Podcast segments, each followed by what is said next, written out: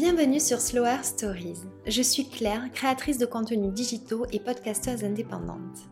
Sur mon compte Instagram Claire Mondré, je partage mes passions et découvertes à travers lesquelles j'ai à cœur de transmettre un mode de vie plus conscient et des conseils bien-être. Avec Slower Stories, je souhaite valoriser les femmes entrepreneurs qui contribuent à rendre demain meilleur grâce à leur activité. Je les invite à raconter leur parcours, leurs différentes expériences et ce qui les anime. On échange sur des sujets qui nous touchent à toutes, comme la féminité, le bien-être et le stress, la maternité, l'artisanat ou encore l'éco-responsabilité. Elles se confient aussi sur la façon dont elles vivent l'entrepreneuriat et partagent leurs meilleurs conseils pour lancer son projet. J'ai créé Slower Stories par sororité avec l'intention profonde et sincère de vous transmettre l'envie de croire en vous et en vos projets, vous convaincre que nous sommes toutes légitimes, mais aussi de sensibiliser vers le mieux-être et le mieux faire. Si vous aimez ce podcast, je vous invite à laisser un avis et 5 étoiles, c'est la meilleure façon de m'aider à faire connaître le podcast. Si vous souhaitez récompenser cette création de contenu, remercier le podcast pour ce qu'il vous apporte et le soutenir pour l'aider à perdurer, vous avez la possibilité de faire un don du montant que vous souhaitez, pour lequel je vous serai infiniment reconnaissante. Dans ce nouvel épisode, j'ai le plaisir de recevoir Zoé Bassetto, créatrice de contenu depuis 15 ans et fondatrice de 14h14 et de la marque de prêt-à-porter Contre-jour. Elle partage son rapport à la mode et comment il a évolué. Elle se confie sur la manière dont elle gère ses trois activités, ce qu'elle souhaite transmettre avec contre-jour. Avec Zoé, on parle bien sûr de la création de contenu, de notre vision de ce métier et de son évolution. On échange aussi sur la notion d'efficacité à travailler dans l'urgence. Enfin, Zoé livre ses recommandations aux marques lorsqu'elles veulent travailler avec des créateurs de contenu, des conseils précieux. Je suis heureuse d'avoir échangé avec Zoé sur notre métier commun. J'ai été touchée par sa sensibilité, sa simplicité et j'espère que vous le serez tout autant. Je vous souhaite une très bonne écoute.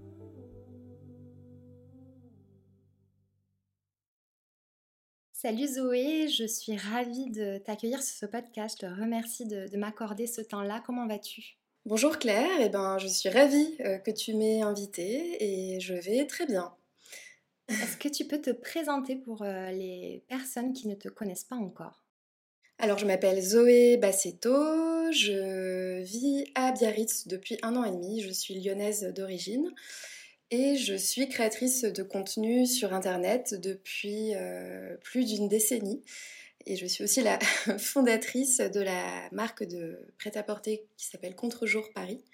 Et je suis également cofondatrice de 14h14, une, une application, programme de coaching sportif en ligne.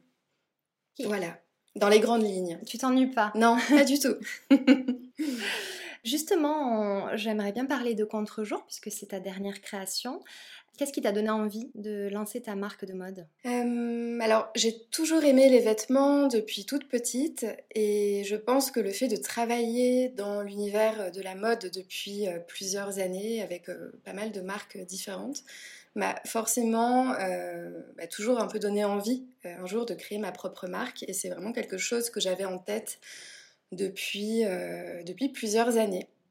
Et c'est quelque chose que voilà, j'y pensais, mais j'avais pas forcément le temps et l'énergie de me lancer forcément à plein temps dans cette aventure.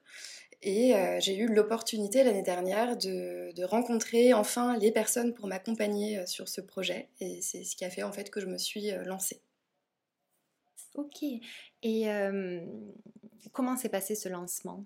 Est-ce que tu avais, toi, une vision déjà, puisque j'imagine que tu as peut-être eu le temps de mûrir un peu ce projet, ou c'est suite à cette rencontre que ça s'est un peu plus dessiné pour toi? En fait, c'est vraiment la, rencontre qui a permis de, définir vraiment le, ben, comment allait être la marque, ce que j'avais envie de faire.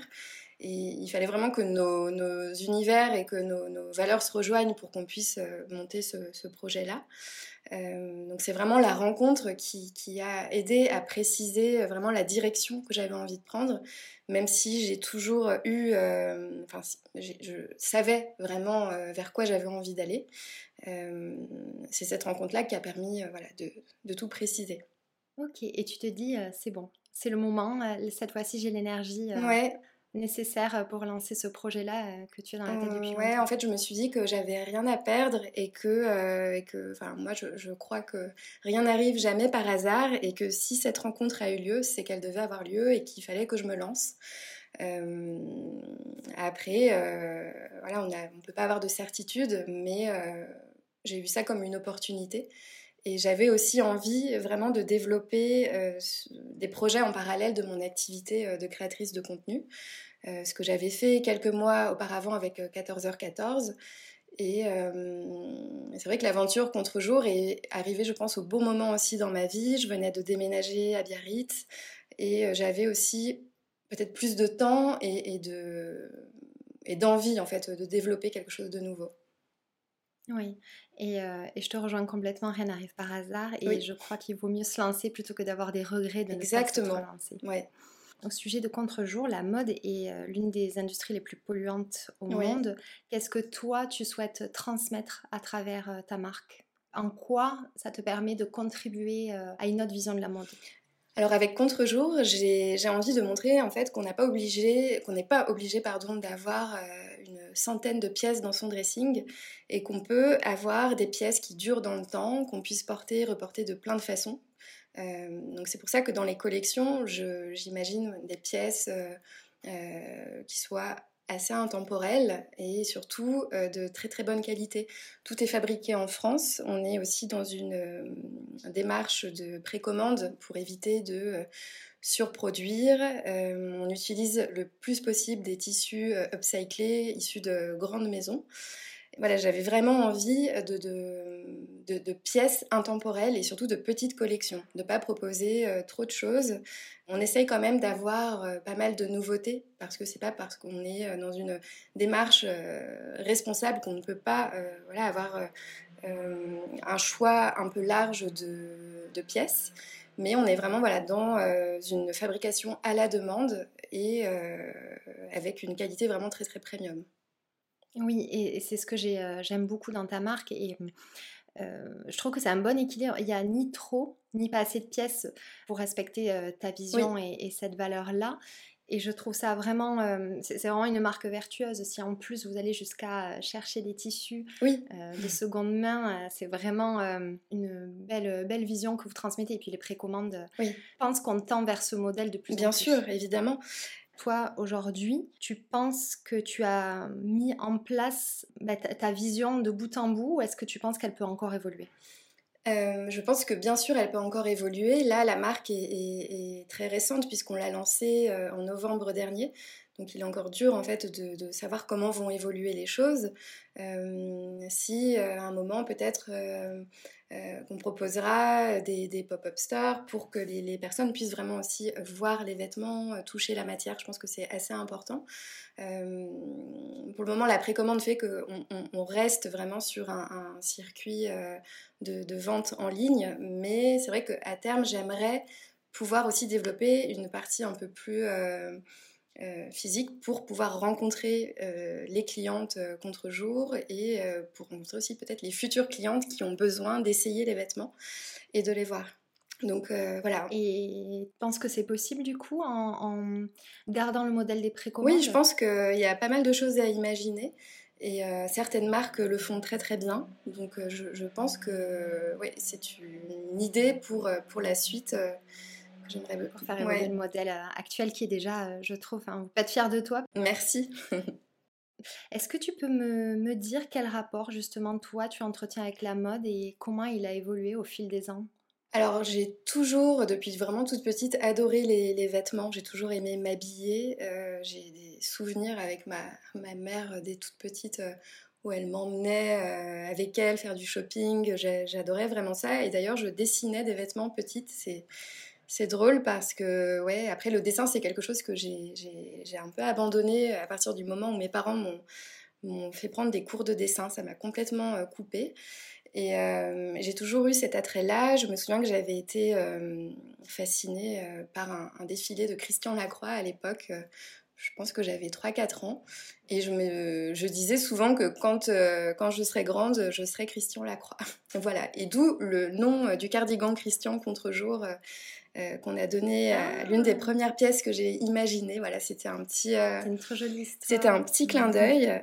Et, et, du coup, ouais, j'ai toujours eu ce, ce, cet attrait. Après, au fur et à mesure des, des années quand je touchais mes premiers salaires, j'adorais euh, acheter des vêtements.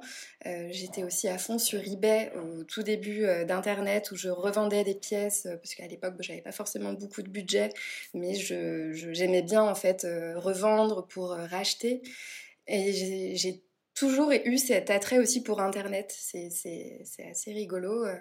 Euh, j'aimais parler euh, de vêtements, c'est pour ça d'ailleurs que je m'étais inscrite sur des forums dédiés à la mode et à la beauté aussi, où j'aimais échanger en fait avec des filles, poster des photos de look, et c'est sur les forums que j'ai découvert les blogs. Donc ça s'est fait un petit peu comme ça. Et après, je dirais que ma consommation a beaucoup évolué ces dernières années. J'ai appris à consommer moins mais mieux. Euh, je me suis prise un peu de passion aussi pour la seconde main et le vintage, qui est quelque chose que j'adore, que ce soit même dans la déco. Euh, j'adore chiner, j'adore euh, voilà, trouver des pièces qu'on ne verra pas partout. Et c'est aussi des choses que j'essaye d'intégrer dans le contre-jour avec certaines coupes ou des petits détails que je peux avoir dans, des pièces que j'affectionne particulièrement, mais qui datent vraiment de, plusieurs années. Et voilà, donc je dirais que mon rapport a, a évolué dans le sens où je je fais vraiment attention à ce que j'achète, même si comme tout le monde, bah voilà, il peut m'arriver parfois de, faire des achats un peu euh, non réfléchis, mais je, je préfère avoir moins de pièces. Oui, bien sûr. Personne n'est parfait.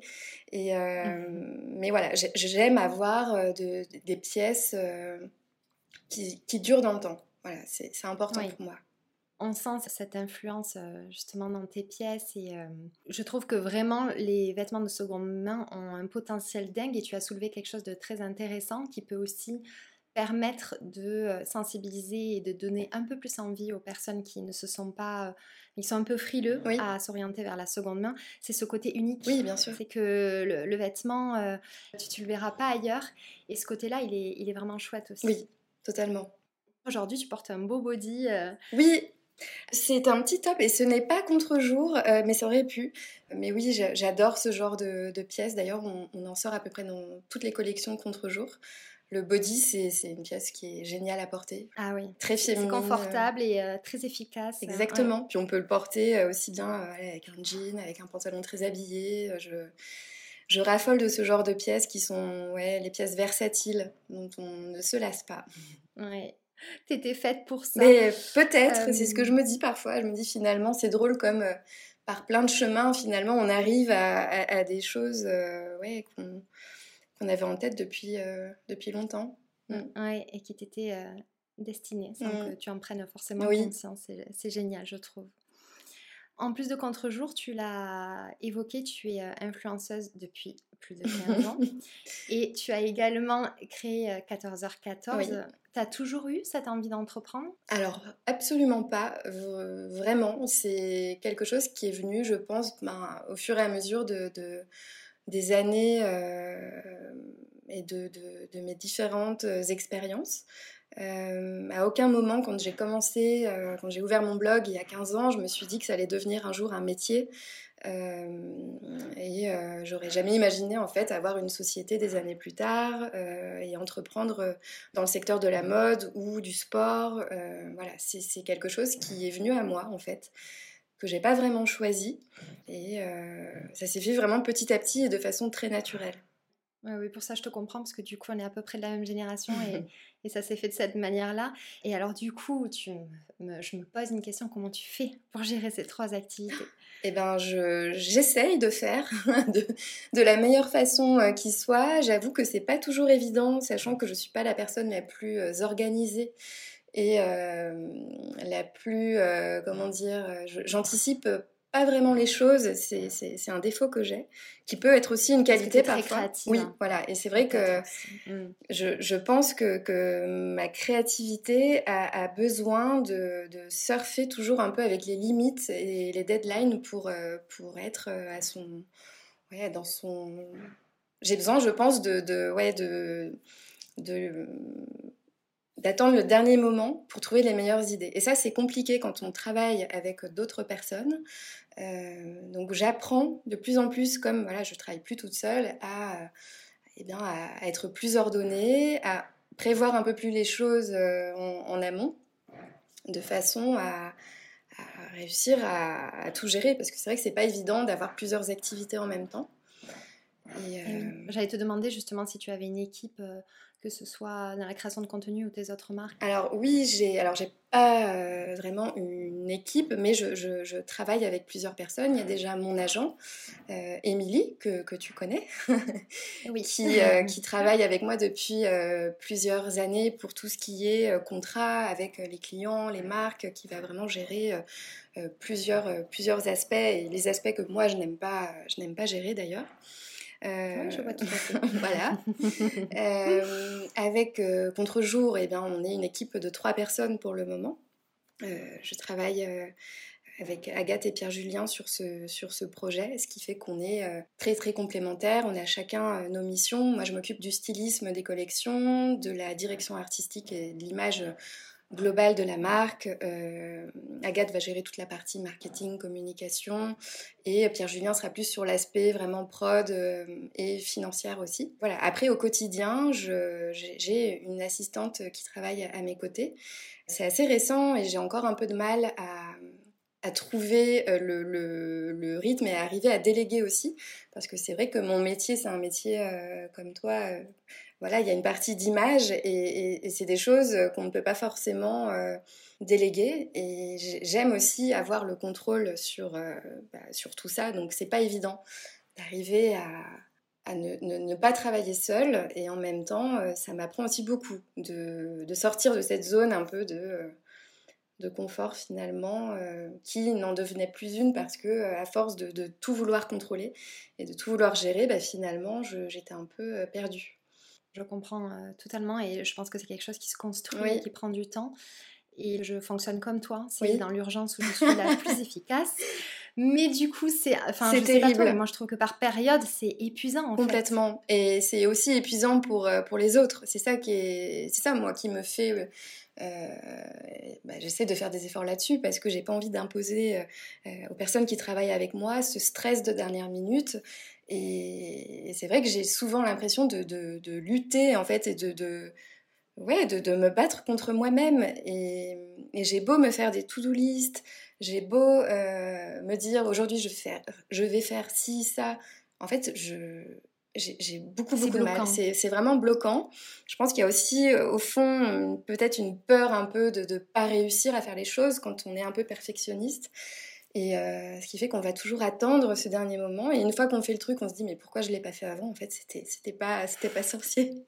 Mais euh, je pense que il y a des gens qui fonctionnent comme ça. Moi, je me dis voilà, je, bah, comme toi, je, je pense que qu'il faut apprendre à vivre avec et à essayer de trouver un, un, juste milieu. Ouais. Parce que oui, c'est très très fatigant, vraiment. non non, je suis entièrement d'accord. Euh, on a l'influence du coup en commun. Oui dans ce secteur depuis longtemps. Mmh. On a euh, toutes les deux commencé par le blog, c'est vraiment drôle. Et, euh, et puis, ben, c'est vrai que quand on demande comment tu es devenue euh, influenceuse, je dis bah, par accident en fait, ça nous est tombé dessus comme ça, ça a grandi. Est-ce que tu peux me partager ta vision de ce métier-là et la manière dont tu l'exerces? Alors déjà, je trouve que c'est un métier qui est assez difficile à, à définir. on entend beaucoup euh, enfin, déjà, moi, le mot euh, influence, influenceuse, influenceur, c'est un mot que je n'aime pas du tout parce que je trouve qu'il est très très réducteur et que souvent euh, on a une vision un peu, un peu biaisée de, de ce qu'est ce, ce, métier. Je suis entièrement d'accord avec toi. C'est vrai qu'il est moins connu que créatrice de contenu, donc oui, c'est pour ça, que je me suis permis de. Mais c'est vrai que je ne suis pas fan. Ouais, et puis il y a un côté très lié à la consommation derrière, de l'influence. Puis je trouve qu'aujourd'hui, ça ne veut plus rien dire tout le monde influence à son échelle, à son niveau, sur euh, des domaines euh, vraiment euh, variés. Et, voilà, donc après, moi, c'est un métier bah, qui, est, venu à moi finalement, puisque quand j'ai commencé mon blog, c'était purement pour partager, et ça l'est toujours aujourd'hui. Ce que je fais sur bah, Instagram, la, volonté première, c'est vraiment le partage, l'échange avec ma communauté. Et euh, j'ai eu la chance de pouvoir euh, développer cette activité, travailler avec des marques euh, sur, oui, sur du contenu. Mais ça englobe tellement de choses que j'ai un peu de mal avec cette étiquette finalement. parce que on est amené à, travailler, voilà, à être à la fois parfois photographe, modèle, rédactrice, community manager, il faut gérer tous les aspects aussi euh, de, bah, de comptabilité. Euh, il faut être un peu un couteau suisse et c'est vrai que bah, je pense qu'on ne se rend pas toujours compte derrière euh, les images et ce qu'on voit de toute la charge de travail qu'il y a derrière du tout et c'est vraiment euh, entreprendre. C'est Complètement. Pas proprement parler, créer une entreprise, mais en fait c'est identique. Comme tu dis, il faut avoir toutes les casquettes. C'est ça. Et euh, on ne s'improvise pas euh, toutes ces casquettes-là, elles se construisent et, et, on essaie de les faire au mieux. mais il y a des talents qu'on a plus dans certaines. Bien sûr. Et après, c'est vrai que j'ai vu aussi le milieu forcément beaucoup évoluer. moi, quand j'ai commencé, il n'y avait même pas Facebook, c'était les tout débuts. Instagram, on n'en parle pas, c'est venu bien après. Donc finalement, mon contenu s'est vraiment adapté aussi au fur et à mesure, euh, bah, en passant du blog aux réseaux sociaux. Et euh, aujourd'hui, ça, se centre essentiellement sur Instagram, mais mon blog existe toujours, même si je l'alimente plus beaucoup, euh, il est toujours là. Et c'est vraiment quelque chose que j'ai envie de garder, et je sais que, que j'y reviendrai, même si j'ai peu de temps en ce moment. Elle me dit que ça fait quand même partie de, choses qu'on a, a construites et qui ne dépendent pas des algorithmes mis en place par Facebook, Instagram. Euh, qui... Tu penses d'ailleurs que ça reviendra Ouais, moi je, je, suis persuadée que ça reviendra parce qu'à un moment, euh, je pense qu'il y aura un ras-le-bol et qu'on aura peut-être envie aussi de plus de d'authenticité, de, de, prendre plus le temps de lire les articles comme on le faisait avant finalement, et de moins consommer peut-être les images à outrance et de passer d'un compte à un autre. Euh, parfois ça me manque, je suis très nostalgique de, de l'époque des blogs d'avant les réseaux sociaux. Euh, alors quand je dis ça, j'ai l'impression d'être un peu une vieille aigrie. Donc bon, je, je pense qu'il faut Ouais, vivre avec son temps aussi, s'adapter, mais c'est un peu épuisant par moment de voir à quel point ça évolue vite et, euh, de voir aussi que... Euh, ouais. Et peut-être pas dans, la, dans le sens qui, qui, correspond à tout le monde. Exactement. C'est vrai quand on, on, a envie de faire les choses de façon un petit peu euh, bah, responsable, éthique, on se rend compte que c'est pas forcément euh, ce qui est mis en avant euh, via les algorithmes. On se rend compte que ce qui compte aujourd'hui, c'est la production de masse de contenu. D'un coup, il faut passer à la vidéo. Ensuite, non, il faut, enfin voilà, il faut sans cesse s'adapter. Et je trouve que ça, on tend du coup vers une espèce d'uniformisation des contenus, des comptes, qui est dommage à mon sens. Et c'est pour ça que je, je, pense qu'un jour, les blogs, euh, et d'ailleurs, il y en a encore beaucoup qui sont lus, qui sont visités et qui, qui, existent, heureusement. Mais euh, j'espère et voilà que qu'on reviendra peut-être à quelque chose d'un peu plus euh, authentique à un moment. Oui. Mm. Je te rejoins tout à fait. J'ai écouté, tu sais, il y a récemment un podcast du Super Daily, je ne sais pas si tu connais. Non. C'est en fait, il décrypte tous les jours les tendances des réseaux sociaux et parlait justement de cette notion de revenir au slow content et non au fast content comme c'est le cas en ce moment. Et, j'en ai parlé justement sur les réseaux, tu vois, et euh, ça a été euh, bien reçu et je crois que les gens aussi, enfin, à mon avis, cette, ce côté fast content et les réels à tout va les gens vont se lasser parce qu'en fait tu vois toujours les mêmes choses je trouve et tu peux pas transmettre les mêmes choses que dans une belle légende dans une belle photo ou un article. on est d'accord on est vraiment dans quelque chose ouais, qui, s'apparente au zapping, à, un format qui est totalement différent. Euh, et, c'est vrai que c'est. Enfin, moi, je trouve ça regrettable. En plus, j'ai toujours été plutôt dans une démarche euh, slow que. euh, ouais quantitative même à l'époque du blog j'avais pas forcément un rythme de publication j'ai toujours aimé publier au moment où j'avais envie de publier où j'avais quelque chose à, poster mais c'est vrai que le, le coup de, le fait de devoir poster pour pour la visibilité, etc., je trouve ça regrettable. Mais, euh, mais bon, après, c'est les règles du jeu. Je pense qu'il faut aussi s'adapter et, et, accepter parfois de, voilà, de, bah, d'adapter un peu son contenu. Oui, mais en tout cas, je trouve que la quête d'équilibre dans tout ça n'est vraiment pas évidente. Non, clairement. Surtout que les réseaux sociaux, au-delà de tout cet aspect-là, ont aussi un impact pas forcément positif. je pense que qu'on soit euh, créateur, créatrice de contenu ou euh, simple euh, utilisateur, utilisatrice de, de, réseaux, en fait, on se rend compte qu'il y a quand même un impact parce que ça prend beaucoup de place en fait dans une journée. On fait défiler les stories, les feeds et on se rend compte que le, temps qu'on passe en fait à, faire ça, on pourrait le, mettre ailleurs, dans des choses peut-être plus, euh, plus intéressante et constructive. Oui, exactement. Et euh, même moi, qui connais un peu les rouages et les coulisses de, bah, des photos, des vidéos, j'ai tendance aussi à, être impactée, à, me comparer forcément par ce que font les autres, à me dire ben, que oui, je fais pas assez ou que je fais pas aussi bien. Et c'est vrai que ce côté euh, vraiment pesant et des, des, réseaux sociaux comme Instagram, euh, bah, je, ouais, je trouve qu'il faut vraiment prendre du recul par rapport à tout ça. Oui, et euh, je suis contente que tu abordes le sujet parce que c'est quelque chose que je voulais aborder avec toi. Et euh, ça, ça reste le plus difficile, je trouve, pour moi. Il y a des périodes où, où, comme toi, je me dis, bon, ce que tu fais, c'est déjà pas mal. Mais d'autre côté, où je me dis, bah, tu vois, cette, cette montée des réels, à un moment donné, moi, je me dis, mais je veux pas passer ma vie à mettre en scène mon quotidien pour créer un réel parce que que tu, tu vois, je, je, sais, je pense qu'on fonctionne à peu près de la même manière.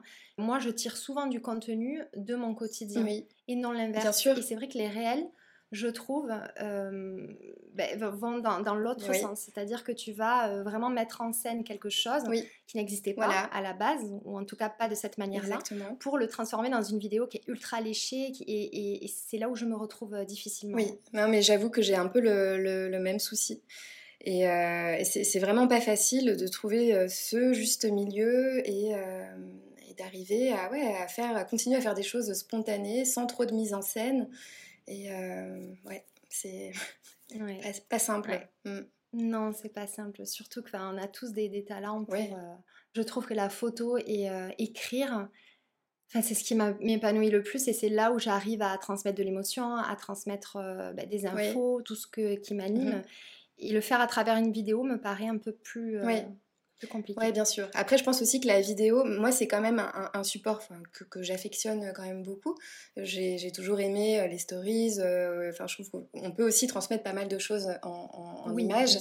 je pense qu'il faut arriver peut-être aussi trouver un juste milieu et se dire que voilà, on va pas passer du contenu 100% vidéo, même si j'ai l'impression que c'est un peu la tendance euh, qui arrive, euh, mais de continuer à poster des choses parce qu'on a envie et parce qu'elles nous font plaisir, même si euh, il y a moins de likes, il y a moins de vues. Je pense que c'est quand même important de pas être totalement ouais, de, de, de, de, garder quand même ce qui fait notre univers. Et de pas se laisser manger par... et, ouais, se détacher du coup de du chiffre. Bien sûr. En fait. et le chiffre en soi, euh, je, pense que tu es comme moi là-dessus, on, s'en fiche, mais c'est quand même. Euh, euh, enfin, on s'en fiche si tu veux, c'est. Le chiffre fait que tu as l'impression que ça plaît. Oui. Ce que tu fais, c'est tout. C'est pas tant pour atteindre un chiffre. Non, évidemment. C'est un retour mm. sur toute l'énergie que tu mets dans ton travail, en fait. Parce que sinon, les, ce sont les commentaires et les gens laissent de moins en moins. Parce que justement, dans cette, mm, mm. cette consommation de contenu qui, qui, va de plus en plus rapidement.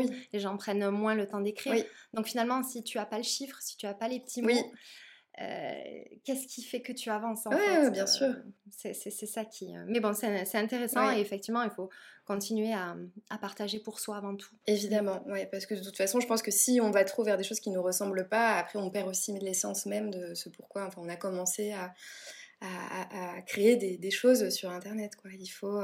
Oui garder ça. Justement, tout à l'heure, tu disais, euh, quand j'ai commencé, euh, il n'y avait même pas Facebook. Euh, aujourd'hui, moi, j'ai une autre problématique, c'est que faut être sur tous les réseaux sociaux. Et qu'on est toujours tout seul.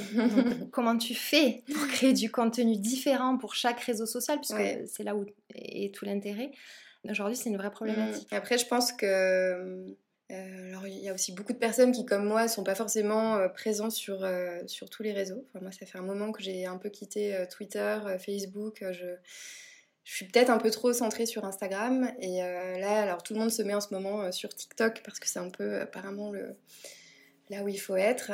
tout le monde est un petit peu lassé aussi, je pense, d'Instagram qui bah, reprend tous les codes TikTok. Et, donc, mais je, je, pense que beaucoup arrivent à adapter les contenus ou même à réutiliser euh, finalement euh, les contenus qu'ils peuvent poster en réel sur Instagram. Euh, oui, pour toucher une audience toucher, Voilà, oui, une audience différente. Après, ça permet aussi peut-être de faire des contenus plus spontanés. Je le vois beaucoup chez certaines créatrices de contenu dans, dans, la mode notamment, qui vont poster des vidéos un peu de leur look du jour, un peu moins c'est des vidéos qui sont plus qui font vraiment plus ouais plus spontanées et je pense que c'est ce qui plaît aussi On est peut-être ouais, aller trop dans des choses travaillées. Complexes et, travaillées, ouais, il est chier. C'est ça. Mm. Et je pense que ce qui plaît aussi sur TikTok, c'est peut-être ce côté plus, plus naturel. Et voilà, donc je pense qu'il n'y a pas que. Euh, il faut aussi voir les côtés positifs de tout ça, c'est que ça nous pousse aussi parfois à sortir de notre zone de confort, et à se dire que. Ben, euh, ouais, on mm. peut mm. aussi euh, prendre la parole, peut-être face caméra, pour faire des contenus qui changent un petit peu. Moi, en tout cas, je sais que dans ma, ouais, dans ma façon de, de travailler, ça m'a quand même apporté pas mal de choses, le fait de devoir m'adapter à tout ça. Oui, j'allais le dire, c'est mm. comme ça qu'on apprend finalement. Exactement. De toute manière. Exactement. Ouais. Non, je suis d'accord avec toi. Le tout, c'est de trouver sa patte, en fait, de, transposer euh, euh, sa manière de faire euh, sur les différents supports. Mmh. Non, je, suis tout à fait d'accord. Justement, au sujet de l'influence, je voulais qu'on échange ensemble sur les bonnes et les mauvaises pratiques des marques. Est-ce que toi, tu peux donner tes conseils sur ce que ce qu'il faut faire ou ne pas faire pour contacter un créateur de contenu? Parce que je sais que ça, c'est des questions qui reviennent souvent. Oui. Euh, toutes, les marques ne savent pas comment aborder euh, un créateur de contenu. Est-ce que toi, tu peux me dire en tout cas la manière euh, bah, Déjà, je pense que la base, c'est vraiment de savoir à qui on s'adresse et, et d'avoir un petit peu pris du temps pour, pour, pour connaître la personne, savoir comment elle travaille, quel est son univers. être très renseigné, je pense que c'est vraiment essentiel. On voit trop de messages un peu groupés ou de, de choses où on sent que soit la personne s'est vraiment forcée à en faire trop en disant que euh, elle va nous parler de notre dernier poste pour euh, donner l'impression de s'être intéressée, mais je pense qu'il faut être plus dans une démarche euh, de, vraiment aller chercher à comprendre voilà, qui est la personne derrière et de privilégier surtout aussi le, bah, le je dirais le, qualitatif plutôt que d'aller viser peut-être 30 personnes essayer de, cibler deux, trois profils qui peuvent vraiment matcher avec l'univers de la marque pour construire une collaboration euh, qui ait du sens et non. Euh, je trouve ça dommage de, voir des marques euh, qui, qui, vont travailler avec 50 personnes pour se dire, voilà, pour avoir l'impression que, que, ça va mieux marcher parce qu'elles vont toucher plus, plus de monde. Je pense que les collaborations qui sont construites de A à Z avec le créateur de contenu et qui vont être plus sur du long terme que du court terme ont beaucoup plus de chances d'être impactantes et de transformer derrière.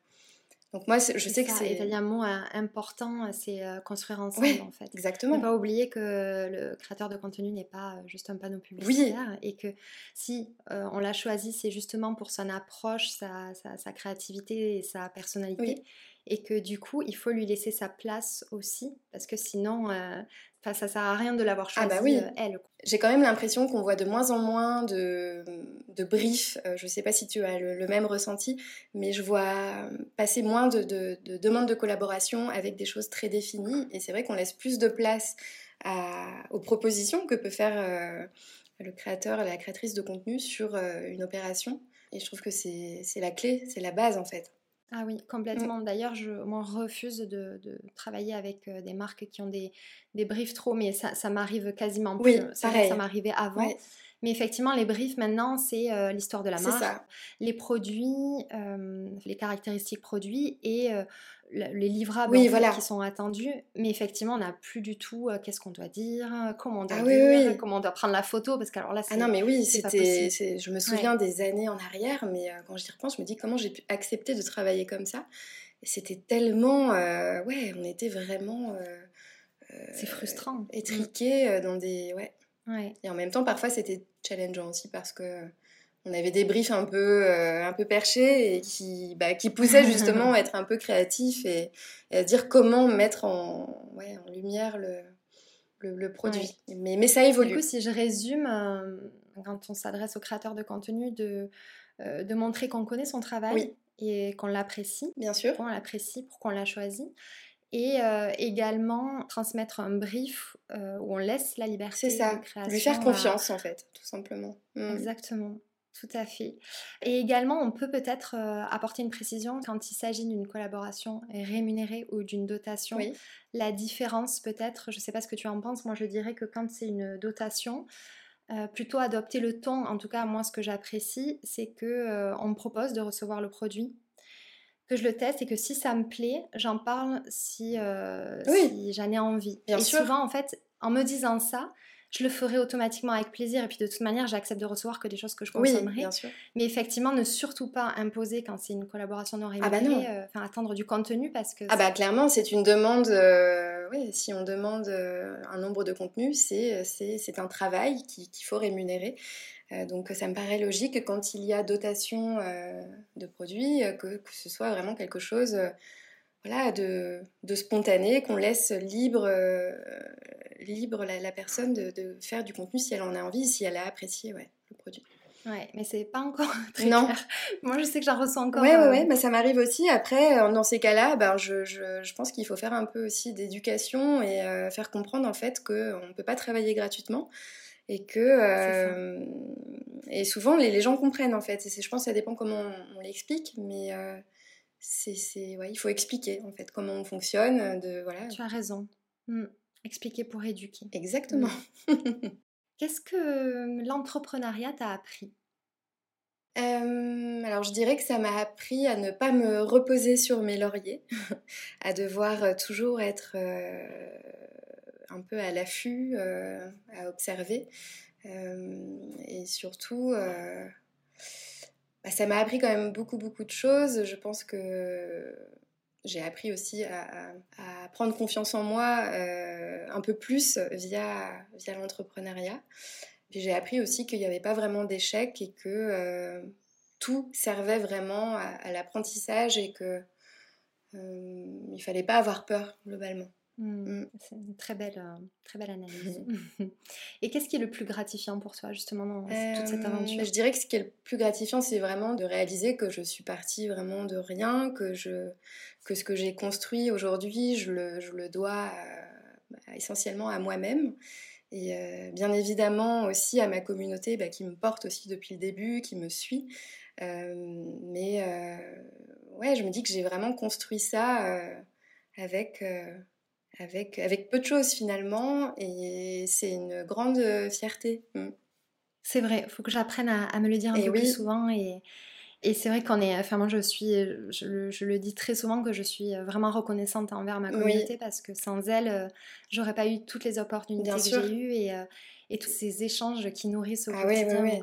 C'est, euh, on a beaucoup de chance. Oui, vraiment, Mm. je, je m'estime chanceuse aussi. Qu'est-ce que tu aimerais transmettre comme conseil à quelqu'un qui aimerait lancer son projet, justement? Euh, alors, peut-être de ne pas trop écouter ce qu'on va lui dire, euh, enfin voilà, de ne pas trop demander d'avis, parce qu'on se rend compte que parfois nos proches ou euh, l'entourage peut avoir tendance parfois à projeter ses propres peurs, et que si on écoute tout le monde, en fait, on fait jamais rien. Donc je pense que ce serait mon premier conseil.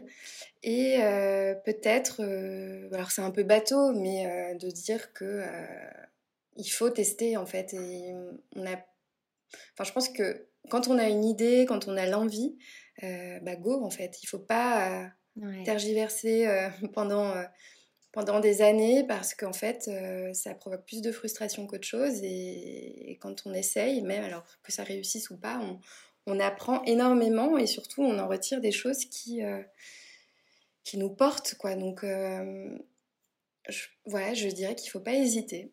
Voilà. C'est d'excellents conseils. Je te remercie, Zoé. Bah, avec plaisir. Qu'est-ce que tu aimerais dire à la Zoé enfant?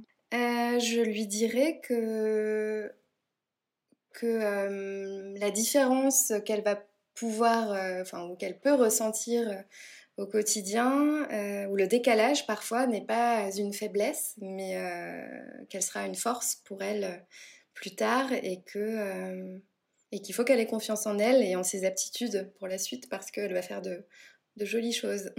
C'est très chouette. Est-ce que tu penses avoir trouvé ta mission de vie?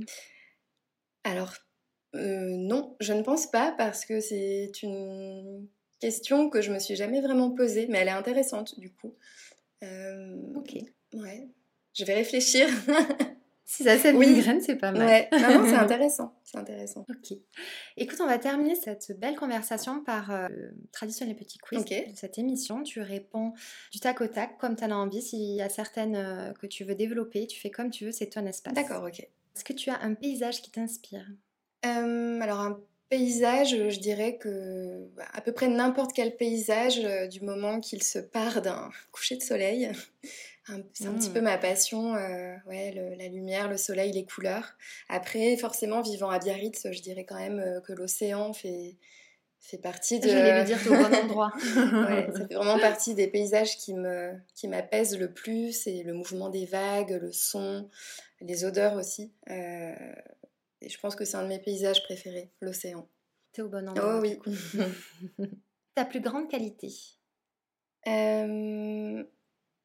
Alors c'est super euh, difficile de répondre, mais je dirais peut-être ma sensibilité, euh, parce que c'est cette sensibilité qui, qui peut être la source de, d'autres qualités. Et, et j'ai, mis du temps et beaucoup d'années à comprendre que, que, qu'elle était plus une force qu'autre chose. Et, et, que c'est elle qui t'a permis de construire tout ça aussi. Ouais, peut-être, ouais. ouais, je pense que, bah, finalement c'est quelque chose qui est au cœur en fait de, de, ouais, de ma vie et puis de qui je suis en fait et de la façon dont je dont je ouais j'évolue euh, donc c'est ouais c'est peut-être ça ok une mauvaise habitude euh, une mauvaise habitude, voilà, j'en ai plein, hein, mais euh, je dirais celle de ne pas finir mes tasses de café ou mes verres, je sais pas pourquoi.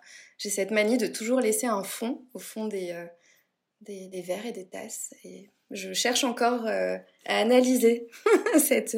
Alors, il me semble, figure-toi, parce que euh, je fais à peu près la même chose, mais je me souviens. même pour les assiettes à l'époque. Ah, mais pareil, aussi, euh, ça peut m'arriver. Il paraît que c'est la peur du vide, du néant et du coup, ah non, très très loin, de la mort. Ah, bah voilà, Bah, on y est. Bah, je pense que oui, c'est tout à fait possible. Effectivement. Bah, je suis une grande angoissée, donc. Ça, ça, signifie quelque chose. Ok, d'accord. C'est drôle. Est-ce que tu as un livre, un podcast, un film qui t'a particulièrement marqué? Alors, je vais choisir plutôt un film. Euh, alors, j'adore le, cinéma. Euh, c'est dur d'en choisir qu'un, mais je dirais que hum, celui qui m'a le plus marqué euh, récemment, c'est A Ghost Story de David Lowery, si je ne dis pas de bêtises, qui est sorti en 2017. Et c'est un film qui m'a vraiment touchée par les thèmes qu'il aborde, que ce soit le deuil, l'amour, le temps qui passe. Il y a un côté très très euh, poétique, euh, mélancolique aussi. Et je trouve que c'est un film qui est vraiment très très fort visuellement, même s'il y a peu de, il y a, très peu de dialogue, mais euh, il m'a fait beaucoup réfléchir. Et c'est vrai que quand je l'ai vu, je me suis dit, waouh, enfin c'est vraiment le, genre de choses que je cherche dans le cinéma, c'est de, de, de, me sentir un peu euh, chamboulée par, euh, par, un, film. Ou... Donc euh, voilà, je trouve qu'on n'en parle pas assez de ce film et je le recommande. Mais écoute, génial, merci beaucoup parce que je ne le connais ah, pas. effectivement, il faut le voir. J'ai hâte, tu vois. Ouais, c'est ça. C'est noté, je le mettrai en, descriptif de l'épisode. Est-ce que tu as un rituel bien-être à partager? Euh, Alors, c'est pas forcément un rituel complètement installé parce qu'il est assez récent, mais je me suis mise au surf en début d'année en plein hiver, au mois de janvier. Euh, ah oui, tu étais très motivée. Ouais, très motivée. Il faut dire que j'ai un super prof, donc euh, ça aide. Je, pense que c'est une des activités euh, qui m'apporte le plus de sérénité et qui me confronte aussi à mes peurs. parce que je, ouais, j'ai toujours été attirée par, par les vagues, par l'océan, mais j'ai toujours en, même temps cette, cette attirance et peur et, ça m'apporte beaucoup de bien-être. C'est vrai que ouais, je, me découvre vraiment dans, cette activité et je me rends compte que je peux le faire. Donc c'est assez, euh, j'en ressors toujours assez fière et surtout les sensations sont incroyables. Vraiment, même en débutant finalement, euh, quand on commence à prendre nos premières vagues, il y a quelque chose de très très bah, d'assez fou qui est assez dur à expliquer. Et puis cette cette sensation en fait d'être porté par un élément euh, aussi euh, puissant et aussi fort, enfin je, ouais, je trouve ah ça, exceptionnel. Ouais, assez incroyable et du coup ça me donne vraiment envie de continuer parce que ça me, ça, ça me fait du bien sur l'anxiété, sur euh, mon stress quotidien. C'est voilà donc je dirais le surf. Ok super, merci beaucoup pour ce partage.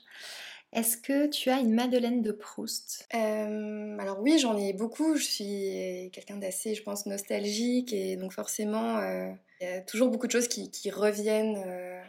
C'est drôle parce que c'est souvent associé chez moi aux odeurs. C'est souvent les souvenirs olfactifs qui sont des madeleines de Proust. J'ai un odorat très développé, donc je pense que c'est un peu pour cette raison. Et je dirais que c'est l'odeur, euh, alors il y en a deux, il y a l'odeur des pieds de tomates dans les jardins, en fait. C'est c'est très parfumé, je vois tout à fait. J'adore vraiment, puis ça me rappelle vraiment quand j'étais petite, on avait un jardin et j'aimais bien aller euh, voir mon père quand il jardinait. Euh, et ouais, cette odeur très très particulière. Et aussi l'odeur des pins qui m'évoque vraiment les vacances. et une partie aussi, je pense, de, de mon enfance. Après, j'en ai plein d'autres, mais euh, c'est voilà, il faut en choisir. Est-ce que tu as une fierté? Euh, Ma fierté, euh, alors peut-être la, plus récente, on va dire, c'est celle d'être partie vivre là où j'ai toujours rêvé de vivre et d'être partie seule l'année dernière. Ah oui, tu es partie seule. Oui, c'est ouais, je connaissais vraiment personne, donc Ouais, j'ai toujours eu ce rêve-là. J'ai souvent attendu euh, euh, de le réaliser euh, avec, avec quelqu'un. Et j'ai fini par me rendre compte qu'en fait, quand on avait vraiment envie de quelque chose, ben, il fallait pas attendre forcément des autres pour le faire et que c'était le moment dans ma vie de, de sauter le, le cap. Ça senti ce déclic Oui, complètement. Et ben, c'était la meilleure décision, vraiment. Je me suis prouvé voilà, que je pouvais le faire et que, et que en fait, la vie ici est géniale, donc je suis trop heureuse. Ouais. Tu peux être fière de toi. Est-ce que tu as un mantra qui t'accompagne au quotidien? Euh, Il y a une phrase que j'aime beaucoup, c'est euh, une petite phrase c'est la vie. J'aime beaucoup le mot vie. Alors, mon prénom Zoé en grec signifie vie, donc je pense que c'est aussi pour ça que j'ai ah. Une affection particulière pour ce mot. Et c'est une phrase que j'aime bien me répéter, qui me fait souvent relativiser. Et euh, ouais, qui qui, qui permet une certaine résilience dans cette complètement et puis de se dire que rien n'arrive aussi par hasard euh, c'est quelque chose que j'ai toujours en tête et je me suis rendu compte au fur et à mesure des expériences euh, qu'on avait toujours à retirer euh, même voilà parmi les choses les plus difficiles qu'on avait toujours à apprendre et que rien n'arrivait par hasard. Donc voilà c'est une petite phrase qui me qui me plaît bien. Je sais pas si on peut appeler ça un mantra mais en tout cas si si tout à fait. me parle je te le confirme. Ok. Ce podcast valorise les femmes qui contribuent à rendre demain meilleur. Qui est-ce que tu aimerais que j'invite après toi? Euh, Alors une femme qui m'inspire énormément et euh, que je compte dans mes amies les plus proches, c'est Émilie euh, et du coup, je pense à elle naturellement parce que c'est une, bah, tu la connais aussi, je pense, une femme vraiment incroyable que j'ai que je connais depuis plus de dix ans et qui me surprend tous les jours. C'est une femme vraiment extraordinaire et, qui a beaucoup à, nous apporter et qui est très engagée aussi. Et je l'aime beaucoup et du coup, ouais, je pense à elle naturellement. C'est ce qui euh, transparaît à travers les réseaux. Moi, je la connais pas personnellement, donc j'aurais absolument pas la, la, prétention de dire que je la connais, mais en tout cas, euh, euh, je la suis pour tous ses engagements et tous ses combats-là, et elle a l'air d'avoir une force inouïe. Incroyable, vraiment. Je, je l'admire beaucoup. Elle est très inspirante, et puis c'est aussi une amie une amie en or qui est toujours là pour ses proches et, j'ai très très hâte de lire son prochain livre bientôt à la rentrée. Euh, ah, hâte ouais, je pense c'est une femme formidable, voilà. J'espère avoir l'honneur d'un jour pouvoir la Je te le souhaite. Zoé, merci beaucoup merci à toi d'avoir pris le temps de raconter ton histoire avec autant de sensibilité et, d'authenticité. Merci Claire. Ça m'a fait euh, vraiment très plaisir d'échanger avec toi. Plaisir partagé. je te souhaite une bonne continuation dans tes projets et euh, je te dis à très bientôt. À très vite, au revoir.